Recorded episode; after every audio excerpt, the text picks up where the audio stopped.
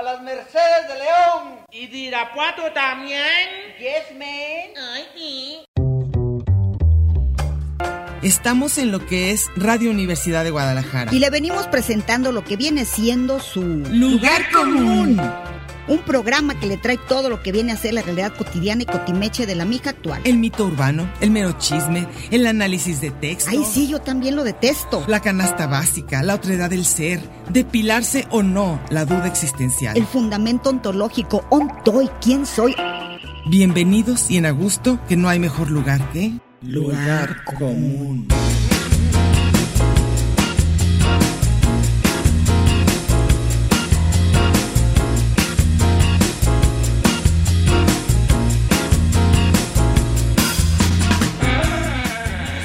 Pásele lo barrido.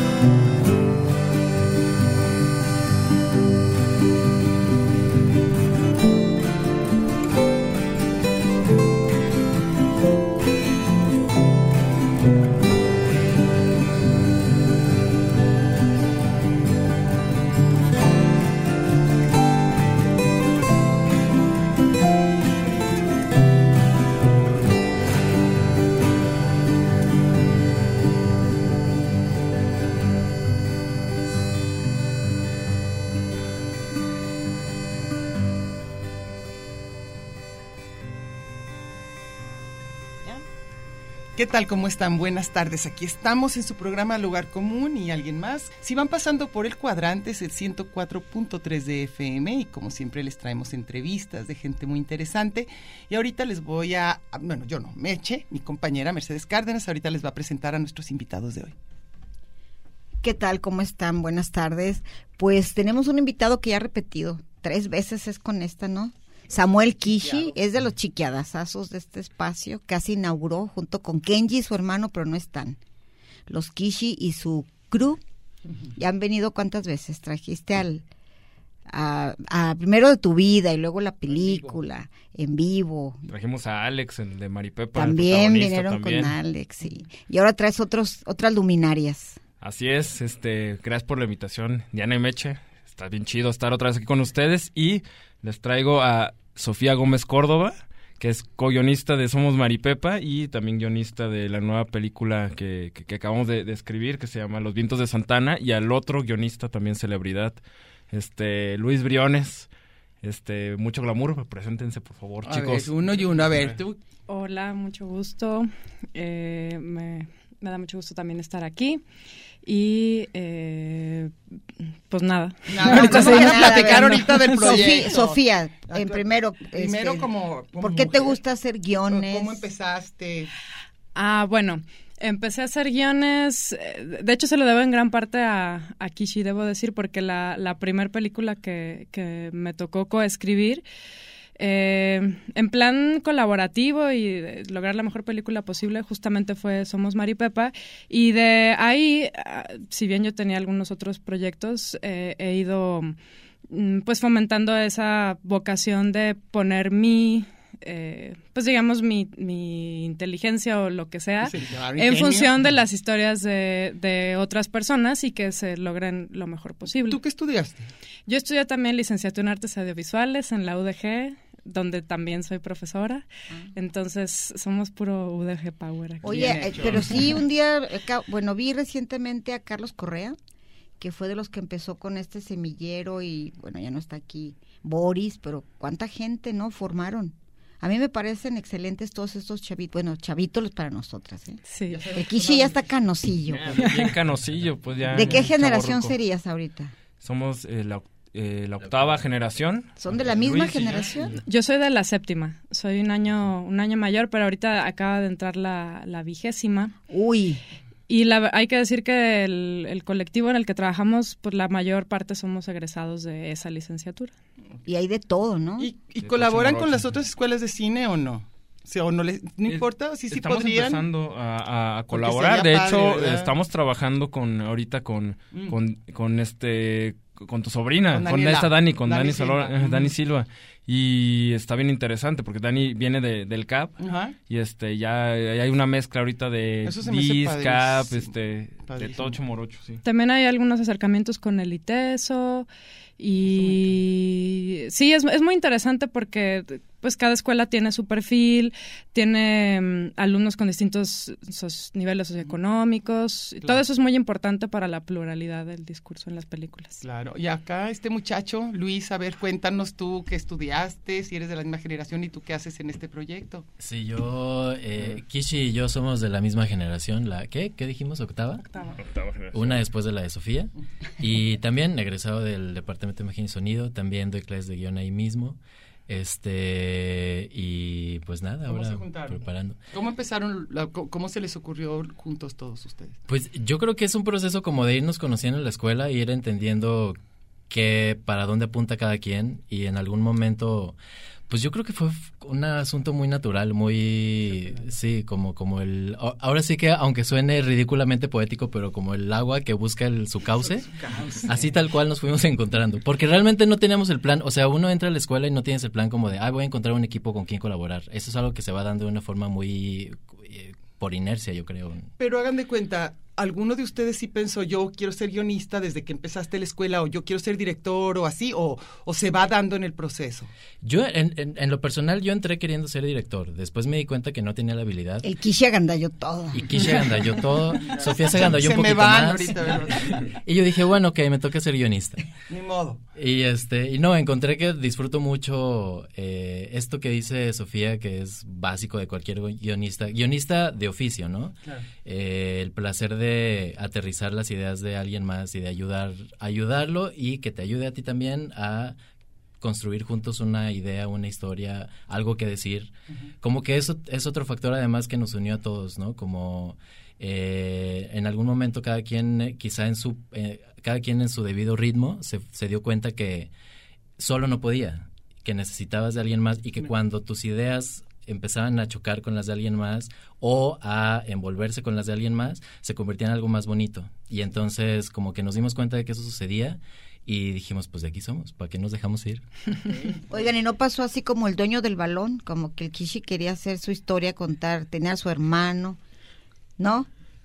No, eso, eh, eso- No, no te creas, es broma,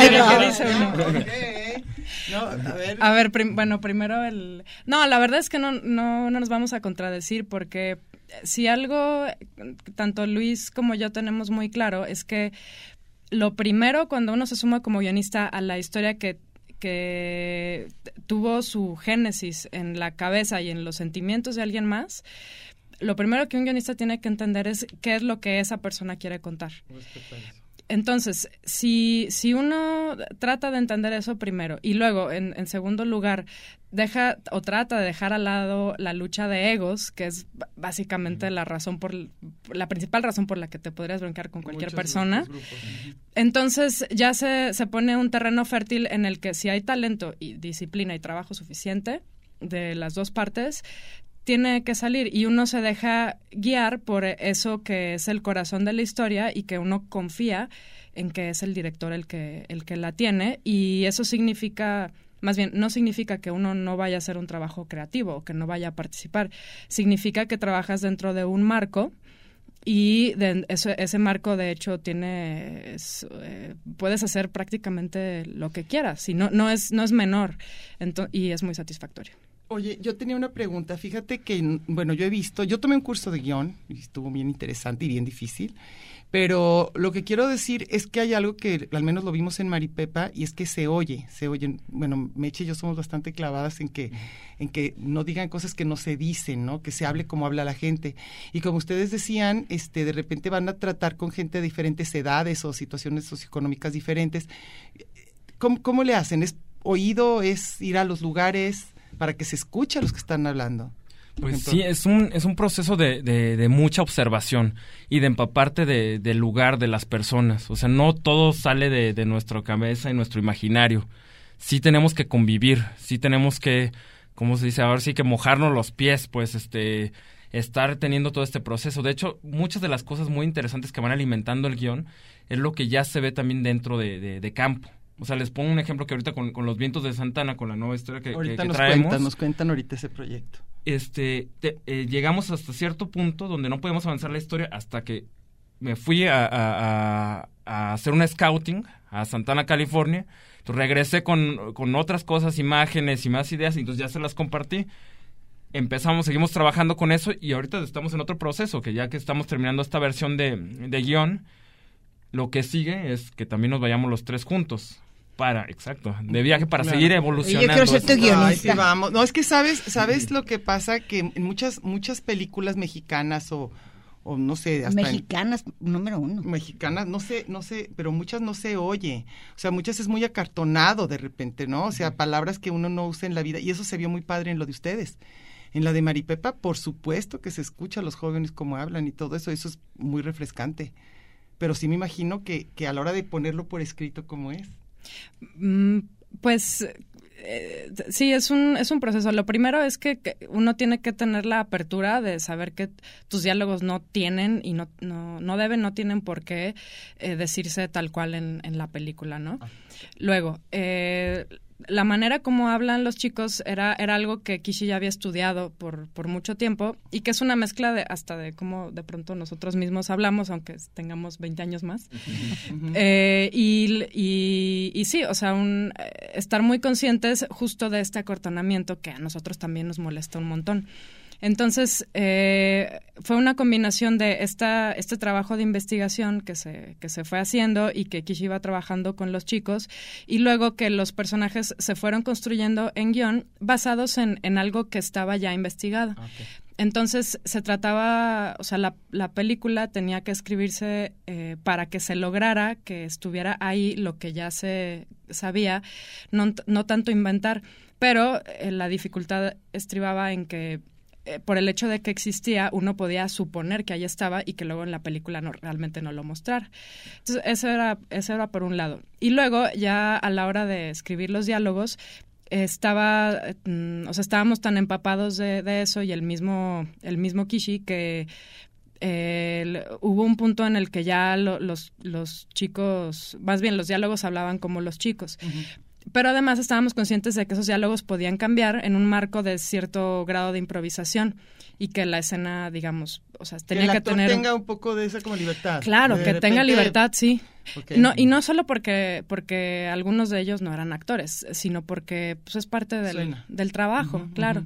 O sea, a veces un diálogo puede leerse muy bien y a la hora que el actor lo tiene que decir, el actor tiene una mejor propuesta y si entiende debidamente el personaje y si es algo que ya trabajaron, pues es como decirle al fotógrafo que, no, pon la luz de esta pues manera, ¿no? Pues es su trabajo, en, un, entre otras muchas cosas.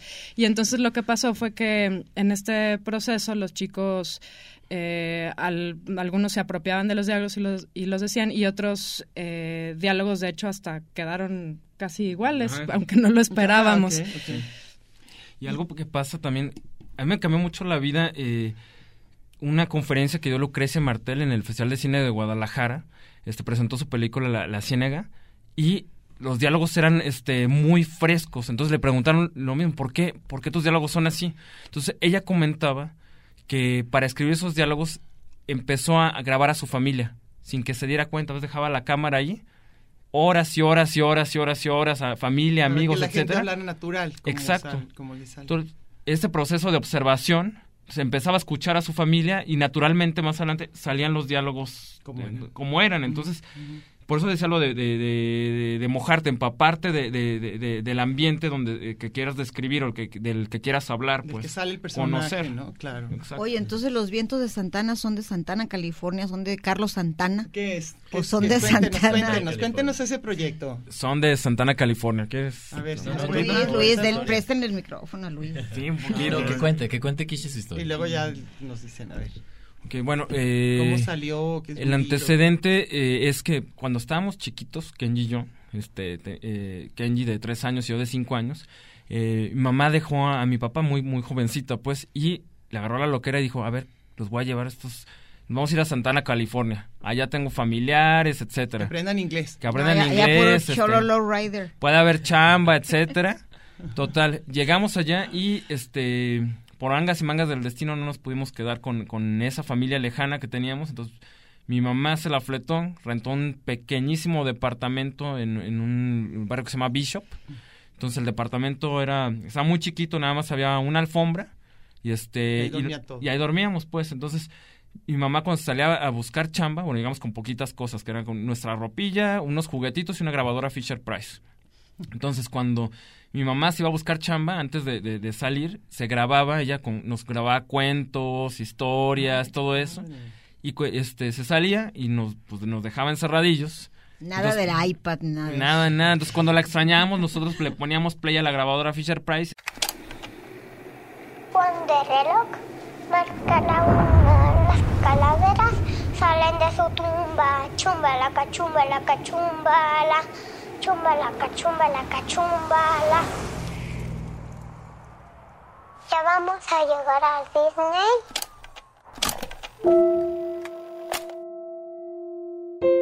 ¿En dónde vamos a dormir? En el piso, menso. Max, ¿qué pasó? Ya me voy. ¿A dónde? A lo del trabajo. Te acompañamos. No se puede, ya habíamos hablado de eso. Regla número uno. No salir nunca del departamento. Se está quemando. Regla número dos. No pisar la sombra sin zapatos. Regla número tres. Mantener limpio el departamento. Regla número cuatro. Cuidarse entre hermanos.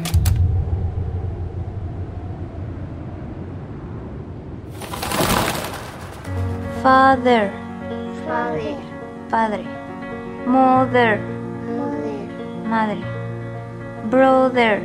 Brother Hermano. Escuché que mi mamá le dijo a la vecina que mi papá se fue por el foco. ¡Es que está puesto por el I'm lonely.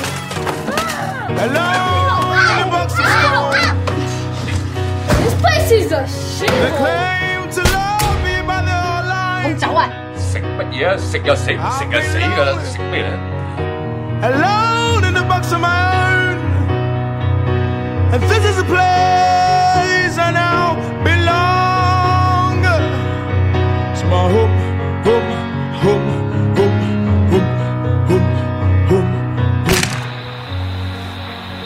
Ustedes son lobos fuertes.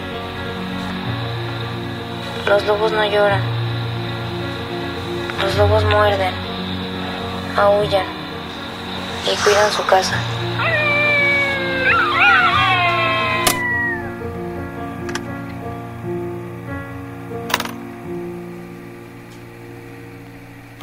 Estuvo muy interesante aquella época, pues. Sí. Entonces, la historia... Ahorita capaz que hasta los denuncian. Sí.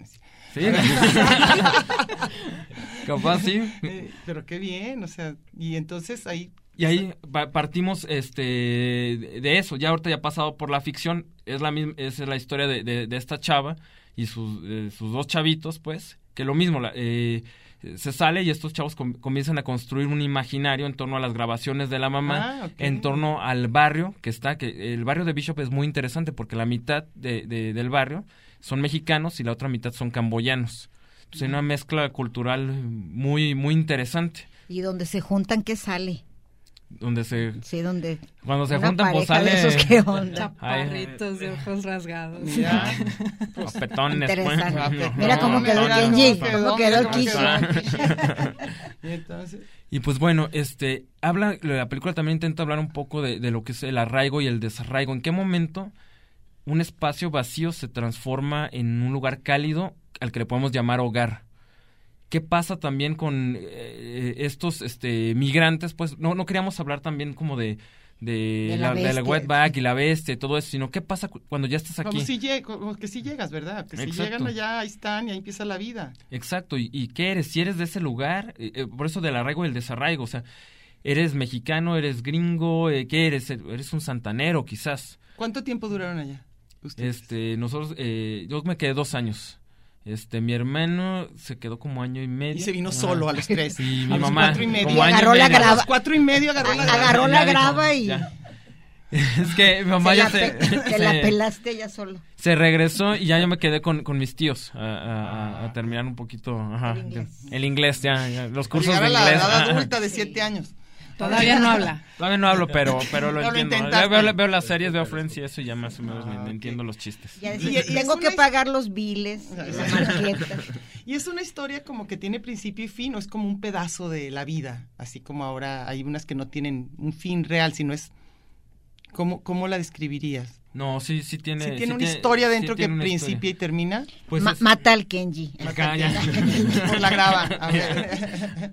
De- Después de que sufre mucho bullying el pobre Kenji, por eso quedó más chaparro. Lo mandan en la bestia. Entonces, Este, no, sí tiene un fin, tiene que ver también, o sea, cuando la familia consigue como arraigarse un poco más, cuando consiguen crear eh, un hogar. Ok. Entonces tiene, tiene que ver con eso. No, tampoco es, es- está como más llena de sutilezas, tampoco No, es como ya de... sé. Ay, sí, no, ¿eh? y Y se ahorita murió ya gracias. ¿eh? Ya, No, no, no, no, claro.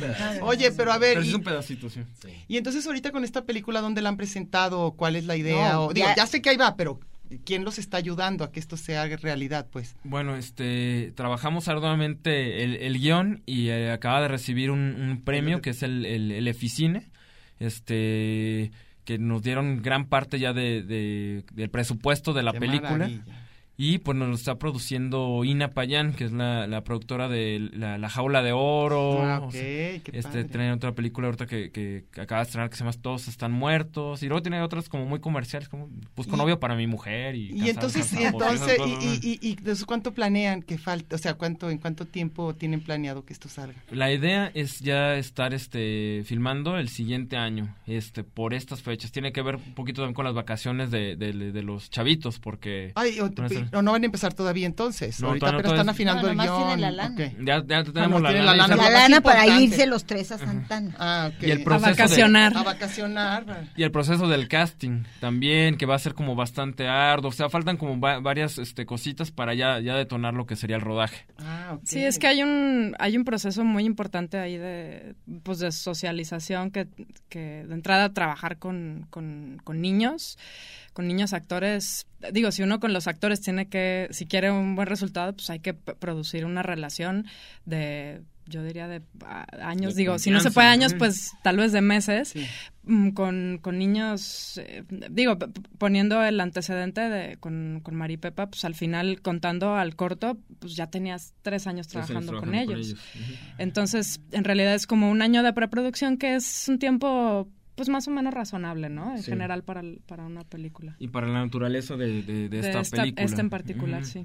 Ay, qué Sí, padre. hay otras que te las puedes aventar un poquito más a quemarropa, pero no, estas sí necesitamos, pues eso, que generar relaciones, generar confianza con, con, con los chavitos.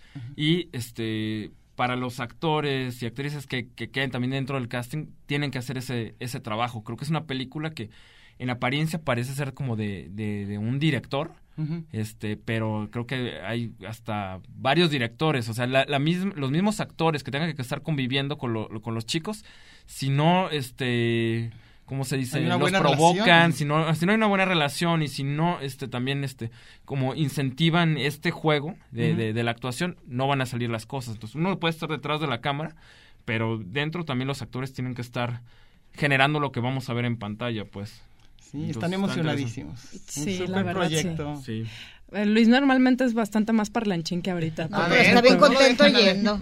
A mí los, los, los micrófonos me intimidan un poquito. sí. Ay, pero nosotros somos bien a gusto. ¿Te das cuenta que no tienen nada enfrente? Sí, eso sí, apenas me A estoy dando cuenta. Ah, no, uff, ay sí. Luego ya va a estar como, como, como aquí como Kishi, vas a estar aficionado a venir ya. Sí. Ay, sí. A ver, ¿tú cuál ha sido tu experiencia en esto? A ver. Pues en realidad eh, yo eh, primero, mi primera experiencia como guionista ya hablando de largos fue con Los Años Azules, ¿no? La película que, la ópera prima de Sofía, que escribimos juntos, que se acaba de filmar y que están editando y que se va a estrenar ya. Ya, ya se editó, ya se editó. Ya, ya está Ya, terminada. ya- ya está terminada de editar, es verdad. Se va a estrenar ya el, el segundo semestre de este año. Ah, qué padre. Sí. ¿Quién la dirige, ¿eh? Sofía? Esa la, esa la dirigí yo. Ah, todo tú. Y la escribimos los dos juntos. La escribimos los dos juntos y Kishi es editor, Kishi es uno de los Y editores. la música Kenji. La música Kenji. Kenji. Ya son un equipo. Sí. Sí, sí, Entonces, sí. Y bien, también, porque ya se conocen. Sí, Sí. también es un proyecto muy bonito. Este ocurre todo en una sola casa. Son cinco eh, jóvenes veinteañeros que estudian diferentes cosas y que conviven en una casa de estas porfirianas del centro que se están cayendo, ¿no? Ah, ok, ok. Este, y a cada uno le toca arreglar algo, alguno de los múltiples desperfectos que ocurren en la casa todo el tiempo. Este, hay un gato que también vive ahí y que un poco a través de sus ojos es que nos vamos enterando de las vidas de estos cinco muchachos que, que nada, que aprenden a ser una familia en un lugar en el que están lejos de su familia, precisamente. Otra vez el arraigo. Otra vez el arraigo. Estamos muy traumaditos. A ver, pero ¿por qué todos son de aquí o qué? A ver, No, no, somos de fuera. A ver, ¿de dónde son? ¿Por qué están así? Y ¿Qué les pasó, muchachos? A ver. ahorita. A ver. Ah, bueno, esa es otra cosa. Los tres ahora compartimos, compartimos barrio. Sí. El- ¿A dónde Luis- se cambiaron? ¿A esas casas El, del centro? el- donde se filmó Somos Maripepa, ese es nuestro barrio, de tanto Ah, de de Kishi como de De nosotros. Manhattan. Sí. Y la casa donde se filmó Los Años Azules es la casa donde vivió Sofía, con cinco rooms precisamente, que de ahí Ah, surgió las ok, ideas para la película. Sí. Por, por o- hospital donde venden este Las- pura la medicina. medicina. Ah, Sí, por exacto. ahí, Medicina claro. barata. Yo actúo de yo, yo actúo, eh, hago un cameo en la película. Kishi sale, Kishi medicina. sale de vendedor de medicina. Ahora, Sí. perfecto. Se puso su mejor camisita que le, viera- que le mostrara sus bíceps. Ah, Dale, y una bici. Que sirva de algo. Incluso traía una chamarra y, y yo le dije, ah, no, sí, así estás muy bien. Y después dijo, no quieres, no quieres que mejor que me traje, me traje una camisa aquí donde Falta se me ven los brazos. cachondo. Y hice pesas durante dos meses. Para este, para este bueno, papel. está bien, para ese papel. Para los Ah, segunditos ok. que salgo. sí. Pero a ver, ¿ustedes son de, son de aquí, de Guadalajara? ¿O por qué este asunto del arraigo? A ver, cuéntenos. ¿O, Pues, o vivías con tus eh, amigos por qué? Bueno, yo no soy de aquí, yo soy de Aguascalientes. Luis es de León. De León, Guanajuato. Ah, pues sí, los dos estaban lejos. Sí. Sí. Y, y pues sí, como que esta idea de, de estar lejos de tu familia y esta identidad que encuentras. Y estudiar en el quad es otro Estudiar en el quad, sí. Además. Te desplazas allá al- Sí. en the middle of nowhere. Sí. Y pues sí, como encontrar tu identidad a través de la diferencia, ¿no? Porque no es que seas exactamente como te, o sea, de tu casa o como te educaron en tu familia o siquiera de tu ciudad, porque al final, ¿qué es eso, no? ¿Qué es la identidad?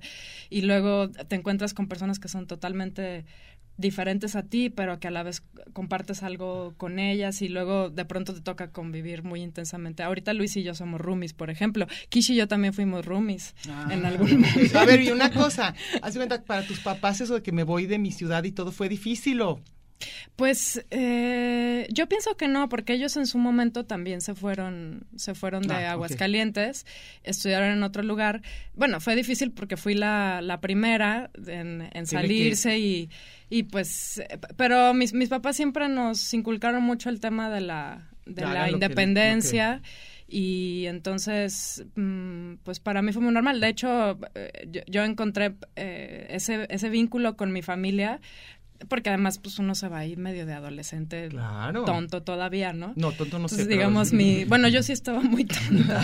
Entonces, el- en los años que siguieron también, a- así como encontré una identidad acá y, y muchas cosas que, que me gustaron mucho, encontré, valoré mucho de lo que yo tenía o tengo en mi familia y que en ese momento no Ay, cómo veía. recuperas, ¿verdad? Que es algo que creo que nos ¿Y tú? sucede a todos. Sí. Para ¿A mi fue familia. fácil venir o no? para mi familia y para mí sí fue más difícil. ¿Por qué? Que es una familia muy tradicional, ¿no? No es como. De que habían o sea, salido y sí, todo. Son sí de era- León y ahí estaban todos. Sí, sí era una. Allá la vida no vale nada. Para empezar, imagínate. Yo, y además sí era como salirse medio del huacal. Sí, además digo, pues, estudiar cine, irte fuera, cine. como que no es así como muy tradicional, ¿verdad? Sí, sí hicieron comunes. Afortunadamente nunca fueron represivos ni nunca fueron autoritarios. Nomás lloraron. Ay, sí, no Pero sé. sí, yo- sí eran muy chantajistas, honestamente. las mamás, las mamás sí somos Pero entonces hicieron su mejor esfuerzo por, no por obligarme, pero por disuadirme de estudiar otra cosa que no fuera cine. Ajá, ok. Yo Pero- creo que no se imaginaban lo que se iba a venir con los avances tecnológicos, pero a ellos les parecía que aquello era, uno, para ricos y, y- y dos, este que era un asunto de suerte así ciegas y alguna Sí, de las cosas sí. que hacías de repente alguien las veía alguna Ah, vez. ¿no? ok, Entonces les parecía que era como tirar ahí a nada, desperdiciar un poco el tiempo y el Y dinero. que te ibas ¿no? a morir de hambre, además. Sí, bueno. Sí. Pero ya vieron algo de Lo tu cual trabajo. pasa a veces, Lo cual pasa vez. todavía, todavía Luis, ya, tus papás ya vieron algo de tu trabajo porque ellos ya vieron Maripepa. ¿Tú qué onda? Sí, sí, sí. eh, digo, a- apenas van a ver Los Años Azules. Por supuesto, yo les estaba enseñando material así del poquito que, que yo consigo ahí medio llevar allá a, a- a mi familia. Digo, igual también tengo un, un corto como director, lo han visto y demás. Ya vieron y que sí puedes. Ya vieron que no me voy a morir no de es hambre por lo broma. menos, Ah, sí. están más tranquilos. Perfecto. Oye, y una pregunta, cuando están ustedes, por ejemplo, de jóvenes, por decir, ¿los mantienen sus familias o cómo es la cosa aquí? Al principio. Es que a mí, es que Al sí es importante, porque en esta época yo veo que los jóvenes, digo, hablando por ejemplo de mi hija o lo que sea, se van pero se quedan, o sea, así como que ya me voy mamá, pero ¿sabes qué? Échame la mano, porque no se va a poder, porque sí está difícil. Este es un programa de género y número, Muy singular, pero a la vez plural. sustantivo y adjetivo, Gentilicio y yuxtapuesto. subordinado y adversativo, Porque en el principio fue el verbo. y al final, el lugar común.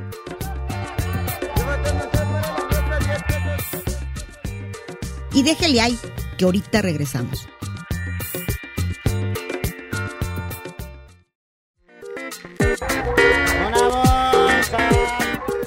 Marx y Engels, Batman y Robin, La Guayaba y la Tostada, Lennon y McCartney, Ortega y Gasset, Silvio y Pablo, Hidalgo y Costilla, Paquín y Chori, Diana y Meche. usted y su circunstancia, grandes parejas de la historia.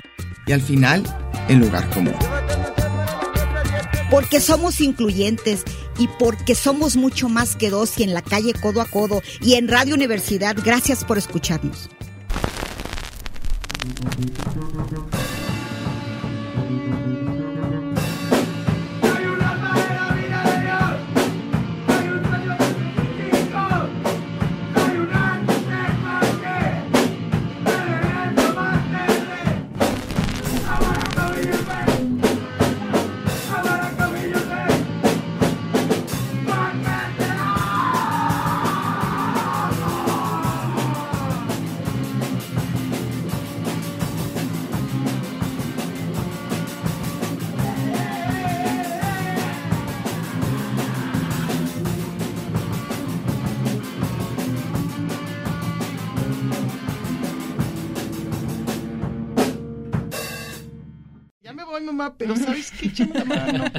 Se va a poder, porque sí está difícil la chamba para los jóvenes. Sí, pues eh, en mi caso, eh, sí, bueno, o sea, mis papás les parecía bien que yo estudiara lo que sea, más bien eh, como que sospechaban de mi de mi disciplina en ese momento y pues mm, no sé, mi- mis papás son son peculiares en, en cierto sentido. Entonces, bueno, mi papá lo que hizo, no porque pensaran que yo no podía estudiar cine o porque, o porque sí sabían que era un camino difícil, pero al final era como, bueno, ustedes hagan lo que quieran, pero la- el lema es, pero háganlo bien.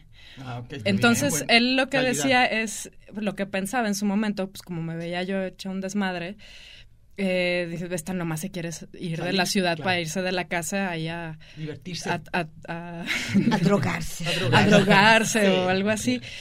Eh, y entonces lo que lo que hizo eh, fue primero decirme, ah, ¿cómo te vas a mantener? Pero era una manera de hacer presión. Y yo, así como, pues mensa como era, y porque además yo soy muy testaruda, entonces le dije, pues yo me mantengo sola, aunque no me, Aunque no aunque tú no me digas. Y entonces yo vine a hacer trámites y todo, y ya cuando vio que entré, entonces lo que hizo fue hacerme firmar una, una carta de compromiso que decía, si hago esto, me regreso. Si hago esto, me regreso. Si saco Ah. menos de tanto de promedio, Me regreso. me regreso. Sí. Y me mandaron como con lo mínimo, que además es algo que Yo creo que sí, independientemente sí. de la posición socioeconómica a la que a la que perteneciéramos siempre fue como la filosofía educacional que yo en lo personal. Agradezco. O sea, nunca tú quieres tienes caprichos, págatelos. Pero, pero es pagar educación sí. Sí, sí, ¿verdad? sí. Yo también opino. eso, Sí. sí.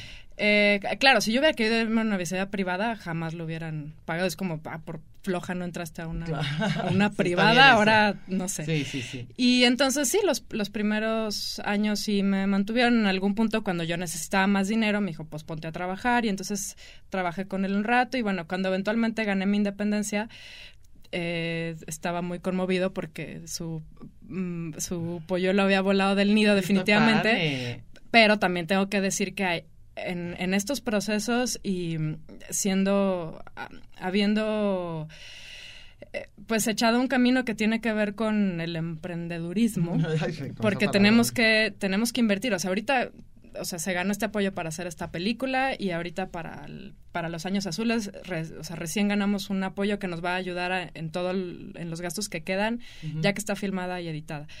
Pero la inversión detrás de eso es muchísima. Entonces, sí tengo que decir que mi, mi familia me ha apoyado en todos los sentidos y a veces a mis treinta y tantos y me siento Ay, honestamente muy mal porque porque mis papás me siguen haciendo rescates bancarios. Rescato, los rescates, los Siempre con el compromiso de Claro. devolvérselo, pero pero la verdad es que que me han apoyado y me siguen apoyando. Bueno, es que sabes y- qué? que uno como papá ve cuando el hijo sí le está echando ganas, entonces dices, bueno, pues es como si fuera un apoyo, porque a veces lo que pasa, yo no sé cómo lo vean ustedes, es que de repente sí hay premios, pero yo siento que a veces falta trabajo, ¿no? Sí, en- ¿O cómo pensando ven en eso? un... Sí, yo, yo, yo soy muy de ese sistema como de... de- pero a algunas personas les parece muy descarnado, como que... ¿Cómo, cómo, pero cómo, eh, ese sistema donde, digamos, de educación, donde, donde todo lo que tú, tú quieres hay que, hay que ganártelo. Ah, no, o sea, que se tienes hace que, que tienes que demostrar. De pronto me ha tocado a mí ver a, a, pues amigos míos o a, Que ya a no gente pudieron. que o, o que fue exactamente que lo contrario todo. o que tienen todo y, y tal vez de todos modos están haciendo cosas, o sea, no necesariamente sí, por eso van no, a ser exacto, flojos. Pero sí creo que, o sea, yo agradezco mucho eso porque el, el resultado ha sido que a pesar de que y, y eso es con todos nosotros, o sea, en, en el término de, como colectivo, para hacer estas películas, o sea, no- a nosotros no nos cobijó nadie, o sea, recibimos una educación de muy alta, de muy alta calidad que cuesta mucho de la universidad pública, lo cual es una beca, claro, pero eh, pero no recibimos un peso para producir nuestras películas. Eso hace impresionante. Y de todos modos las levantamos un poco porque somos es- hijos de, de, creo yo, de papás que, Que dijeron, apoyan. órale, quiere sus cosas, pero vamos, que, que, que no tener el, el regalo no te frena y, y encuentras otras maneras. Porque también, tampoco ninguno de los casos nuestros ha sido como que el primer, eh, o sea, la, la, la, la primera persona a la que le recurres es tu papá o, oye papá, dame un millón de pesos porque si menos no hago sí, sí, sí, la sí. película, ¿no? No. No, o sea, nos han apoyado, pero nosotros hemos conseguido Claro, muchas conseguido. cosas y creo que eso es gracias en parte a cómo nos han Educado. educado. Sí, eso es O sea, recursivos sí son. De Sí. todos lados Sí. sacan. Sí, de alguna manera se las busca uno. A mí en el caso, por ejemplo, de mi mamá, ella, yo, yo creo que ella ya se sentía como, sentía que era un algo ganado si no terminaba yo abajo de un puente con una jeringa en el brazo. o sea, ella, yo, e- es tan Sí, fatalista sí, sí, que sí. ella sí, sí esperaba que Ya, algo así fuera a pasar. serial o alguna cosa así. Y a medida que pasaba el tiempo y que decía, ah, bueno, no, mira, ni, ni a la mota le hace, mira, sí, es como que, bueno, toda- en, Sí, esos- en los sí, primeros sí. años. Claro, claro, Este, claro. Mira, como que no, no, o sea, no ha terminado así, este, ya como que se fue dando cuenta está dado que, la ah, perdición. Ok, sí es en serio, o sea, sí. Sí le gusta y sí va a le- trabajar. Sí se está comprometiendo, sí lo está viendo como, y entonces, eh, o sea, en mi caso sí, sí partí yo un poco de la suspicacia a ganarse la confianza, ¿no? Era Está como padre. de, sí te dejamos ir, no te lo vamos a prohibir, sí te estamos apoyando, sí te damos lo mínimo, pero la verdad es que aquí estamos porque, o sea, y me lo, de- me lo dijeron de forma más o menos explícita, ¿no? Era como, como sabemos que muy posiblemente no la vas a hacer, pues aquí estamos para que te regreses, no Sí, pasa tu nada, casa es tu vuelves a casa, las puertas están abiertas. eliges otra carrera, todo va a estar bien. Y como que se fueron dando cuenta que, que sí iba en serio, que sí más o menos ahí hubo, uno iba encontrando cierto caminito. Y sobre todo yo creo que algo que me parece muy valioso, aquí, perdón que suena comercial, pero me, ah, me parece muy valioso de, del DIS como escuela, eh, que ofrece esta oportunidad como escuela pública de cine. de entregarle estas herramientas que hace todavía 15 años eran exclusivas de el apellido raro o del que tiene el contacto con no sé quién Sí. o del Ah, que claro. está en no sé qué círculo y de pronto ahora y nosotros lo vemos como profesores es verdaderamente maravilloso en saber o sea que esta herramienta esté de forma gratuita en manos de, de clase media media baja Qué padre. y que también tengamos la oportunidad de contar historias eh, De todo. no voy a decir que mejores ni diferentes, pero simplemente con otro tono, solo No, con eso, con otra voz Sí, diferente. Ay, yo cómo los agradezco. Yo también, sí. Oye, y otra cosa que les quería preguntar, hace rato tú dijiste, Luis, que en tu casa como que decían, no, pues nada más uno la va a hacer, entonces ¿cómo vas a esa carrera?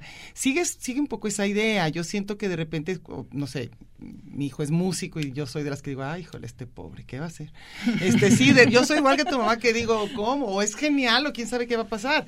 Entonces yo digo, ¿hay lugar para todos? ¿Ustedes cómo ven? Para el cine, para la música, para todos estos tipos de formas que ahora los jóvenes tienen más, más, más plataformas. ¿Hay Eh, lugar para Para, historias? para el hueso sí hay lugar. O sea, como... Mira, algo que le tranquilizó a mi mamá mucho fue que se dio cuenta que no me iba a morir de hambre.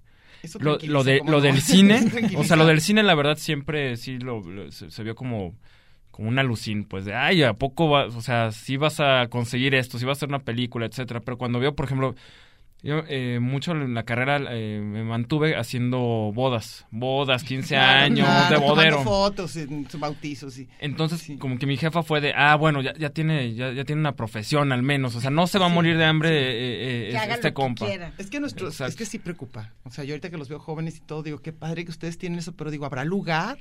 Para de repente todas estas, como decía, la octava generación, la, la ¿cuál, cuál van? Vigésima. 20, ¿no? O sea, que dices, ¿y, y hay lugar? Pero se van reduciendo las posibilidades. La verdad es que de todas maneras creo que el, que, que el arte sí es Eh, algo selectivo. elitista, Sí, es selectivo, selectivo. muy, muy, este, sí pasa por un filtraje y es un, y es un maratón, pues, no es una carrera de, de 100 metros, pues.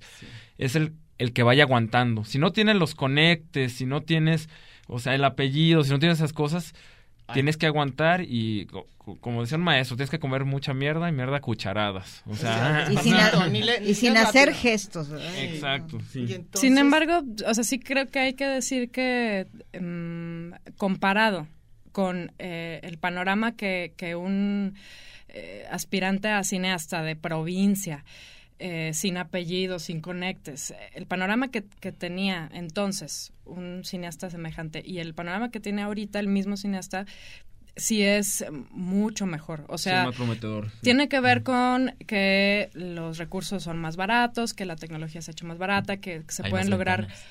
¿Más ¿Perdón? Hay más ventanas, se Sí, multiplicaron también las con las con las ventanas y hay un hay un mercado muy amplio de, de personas en todo el mundo que consumen productos audiovisuales. Lo que pasa es que ahí, ahí vienen otras preguntas relacionadas con al final qué hace el, el cineasta, ¿no? Y dónde, o sea, por un lado, qué, qué tanto puedes lograr hacer películas y qué tanto ese mismo oficio también lo puedes extender a otras áreas que posiblemente tengan una mejor eh, o más posible remuneración económica. ¿Más que como por ejemplo las series de televisión Ah, son mucho más remunerables. claro, claro. Ahora, eh, específicamente eso va cambiando dependiendo del, país donde uno se haga la pregunta, ¿no?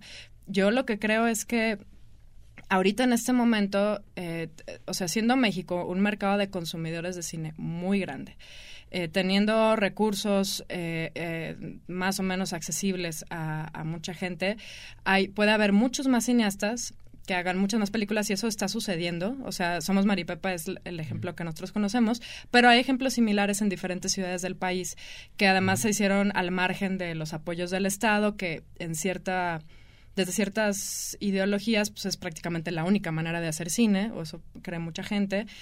Y, y entonces sí, sí hay más probabilidades, pero ahora también ya la demanda de cineastas es mucho mayor. Entonces, digamos, antes eran dos o tres, eh, bueno, los locos que se habían Sí, ido sí, a tratar sí. de no sé qué, y pues tal vez uno, dos, tres lo habían logrado. Ahorita tenemos 400 aspirantes nosotros cada año a la carrera Uy. y hay otro número de universidades que están ofreciendo carreras de cine, con lo cual es obvio que sin tener una industria como tal, se están generando generaciones enteras de desempleados. Eso, eso también es una realidad. Entonces, Pero como tú dices, tienen un oficio, pueden tomar fotos, sí. pueden hacer videos. sí, exacto. ¿Verdad? O sea, no es así como la Documentales. nada, ¿no? Pero bueno, claro, es, es, es proporcional y como dice Kishi, al final hacer una película para personas que no, que no tenemos, digamos, ninguna de estas, eh, pues, ¿cómo, cómo decir? Los Shortcuts, atajos. eh, es, es un asunto más de, de terquedad. O sea, a veces ni siquiera de talento. Yo conozco mucha gente muy talentosa que es, pues, tal vez se quedó sin hacer esa película y que uno dice... Por "Ay, pura flojera padre ya, ya, ya, guion". ¿verdad? Ya. Sí. O por...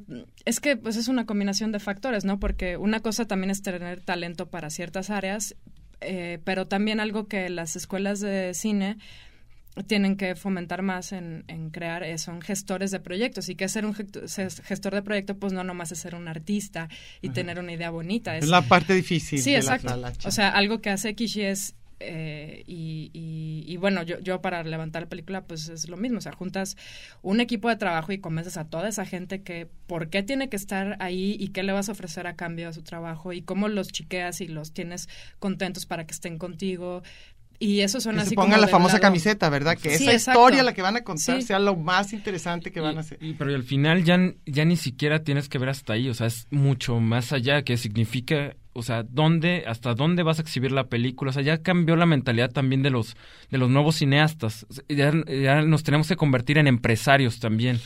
O sea, ya nos olvidamos nada más de la figura del artista, como decía Sofía, o sea, tenemos que ser artistas empresarios. Todo, tienes que comercializar y distribuir y contactar gente. Y todo. para que una película, por ejemplo, llegue así, como decimos, a las salas de cine, ¿qué hace falta?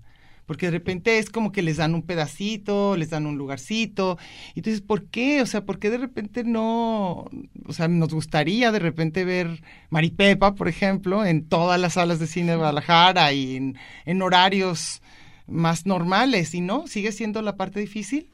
Bueno, por- sí, por- a las grandes cadenas comerciales creo que le- Ujú. le- es más redituable para ellos la nueva película de Spider-Man o de los Avengers, de los cualquier superhéroe, que ver eh, de pronto Maripepa, pues. Sí. Este, y, y bueno, ellos ya tienen su- su- sus tratos con la- las grandes distribuidoras, pues.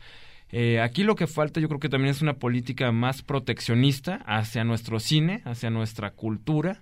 Este, y también yo creo que está bien, está bien darse un tiro con, con las grandes cadenas, pero necesitamos más foros alternos, otros espacios donde la gente pueda este Hay que ver poner una otro sala de tipo cine. de cine. Yo digo, hay que poner una Sí. sala de Pues cine. Alcaba está, ¿no? Sí Bueno, es que la... Sí, yo, por pero- ejemplo, ahí en ese... Y eso es lo padre que, que nosotros, aunque somos colectivo, no necesariamente estamos de acuerdo absolutamente en todo, ¿no? Yo, por ejemplo, no, no estoy de acuerdo con el asunto del proteccionismo. Pero eh, es claro que hay un que hay un problema. Para analizar el problema, pues de entrada hay que ver, o sea, la cadenita de requerimientos y de y de dinero que se necesita, o sea, una vez que la película está exhibida, ¿qué hay detrás? Ah, pues hay una inversión en esto, y hay una inversión en otro, hay una inversión en este otro, en este otro, en este otro. Y tenemos además en una realidad mexicana un duopolio que, o sea, si, si no tienes la suficiente, eh, o sea, si, si, si toda la exhibición o casi toda la exhibición comercial está concentrada en dos grandes, eh, en dos grandes empresas y por el momento, por la razón que sea, no ha habido emprendedores que se hayan puesto a, a- bueno ya ya los está viendo o sea ya tienen unos años que en México en el DF pues Hay hay, salas. salitas alternativas y todo las eso quitaron todas, ¿verdad? Las compraron, las Pues está una ahí en ¿no? el, en el metropolitano de repente Sí. que un picnic. Bueno, Sí, es que estas no salas en nuevas, forma. no, Mm. es que estas salas nuevas en el Distrito Federal, o sea, son, ya están, su- surgieron y están adaptadas a una nueva realidad que estas salas que se cerraron en Guadalajara, pues no, digamos que no sobrevivieron. ¿Está bien o mal? Pues no, no sé. No, que debió Lo que, que sí, yo también creo, pero autocinemas alguien también. tenía que haber puesto La el lana, dinero. es lo que yo digo. Ese y poner asunto. puras películas de jóvenes mexicanos. Pero o sea, para ¿qué eso se necesita hace? que la gente vaya a verlas y para eso se necesita difusión. O sea, yo creo que el, el asunto de la distribución en, y, y no nada más en salas de cine, sino de las ventanas, es algo que se tiene que analizar desde muchas facetas y que tiene muchas complejidades que ahorita creo que tal vez todavía no estamos viendo porque vivimos, digamos, como los rezagos de una incipiente competencia y, un discurso, pues, disque capitalista, porque en realidad no, no es, porque en el capitalismo no debería haber solo dos empresas. Claro, debería haber poco así, pero... Entonces, es, es complicado, pero pero también creo que ahí están los indicios de que las cosas van a empezar a cambiar. Están cambiando. Ojalá. Chicos, tenemos como un minuto. ¿Qué decimos? ¿Qué decimos? A ver, ¿qué nos este, este tema es muy ¿qué, candente qué ya. Pasa? Sí, bueno, pero qué padre, ¿con quién más vamos a hablar de esto? Ustedes son no, los que pues saben muchísimas, cómo es difícil. Muchísimas gracias por invitarnos. Nos, nos encantaría luego seguir hablando de estos proyectos. Se lo, le recordamos los nombres. Estamos hablando de Los Vientos de Santana. Vayan a verla cuando salga en el sí, cine. No, primero va a salir la de ustedes, ¿no? Y primero va a salir Los Años, Azules. Los y si se encuentran Somos Mari Pepa por ahí en DVD o Sí, donde ya sea, por favor. pídenla por redes es, sociales Es cine tapatío y no lo vean porque es cine tapatío. Simplemente es, Porque es, bueno, cine- es buen cine. es cine bueno y estamos tratando de hacer una industria regional. Pero hay una cosa padre, regional está bien, pero ¿consideran Tapatío, León y Aguascalientes? Porque yo por son eso digo egresados de la regional. UDG, Yo por regional. eso digo regional porque sí quisiera que nuestras ciudades en algún punto llegaran a bueno, yo que sí soy muy ar- arraigada. Ah, muy bien. Oye, y la música de todas sus películas también la hacen especial para eso y todo, como la hiciste con Pues sí. Pepa. Sí, o sea, Kenji, Sí. Kenji entiende perfectamente El lenguaje. el lenguaje y el mood de lo que de lo que queremos contar. Cualquier género. Sí, Cualquier cualquier curioso en cualquier género, género, como se puede aventar un rap, este, un bolero. un bolero. Bueno, en, en nuestro caso hay que decir que él compuso la mayor parte de la música original y también eh, trabajamos una, una primera pieza que nos sirvió para promocionar la película y que está en el montaje de la película que hizo Víctor Pulpo y bandas eh, para la música que escuchan los chicos hay bandas de toda la ciudad que nos eh, han prestado Qué su música y que se va a escuchar la, la, la película es un festín de Ay, música. qué maravilla. Oigan, pues muchísimas Pero ¿para cuándo? Nomás rápidamente. A ver, el siguiente Sofía, ¿cuándo? semestre todavía no sabemos dónde vamos a estrenar Pero Pero vamos a este estar al Pero el siguiente pendiente. semestre. Pero Este se mismo estrena también en, en, en León, Aguascalientes. En y todos varios- lados. esperamos que sí, Bueno, estamos- oigan, estamos muchachos, tratando. Pues bienvenidísimos a este programa, ya saben, cuando quieran promocionar, cuando quieran que se sepa de algo, lo que sea, ya saben, aquí Se pasa. lanzan Muchas cuando gracias. ya ¿Eh? esté. Muchas gracias. Por- por gracias a ustedes. Gracias. Hasta luego.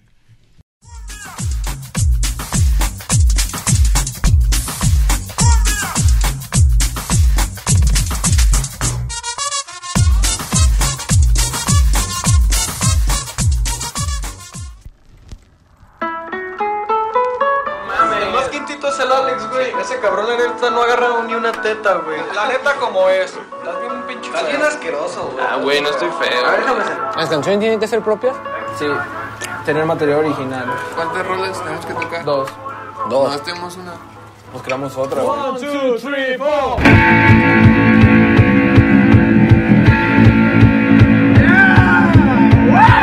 La empecé a besar, la empecé así a manosear. La mano acá, güey, en el brasier y luego en la nalguilla. Levante la mano quien quiere el éxito en su vida, quien quiere cosas diferentes. Levante la mano, pero levántenla bien. ¿Tienes una banda? Sí, ¿Y cómo se llama? Maripepa. La vida no tiene la culpa de nuestra mediocridad. Hagámonos responsables, señores. Oye, compa, ¿no has visto mis tenis? Bizcochero con experiencia, con ganas de trabajar y disponibilidad de, de horario. Cabrón, ponte las putas pilas.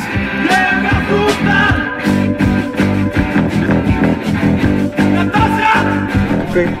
¿Eres emo? ¿Qué chingados?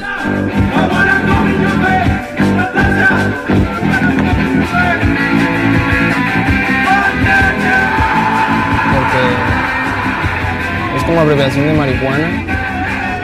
Y Pepa mm, hace alusión al genital femenino.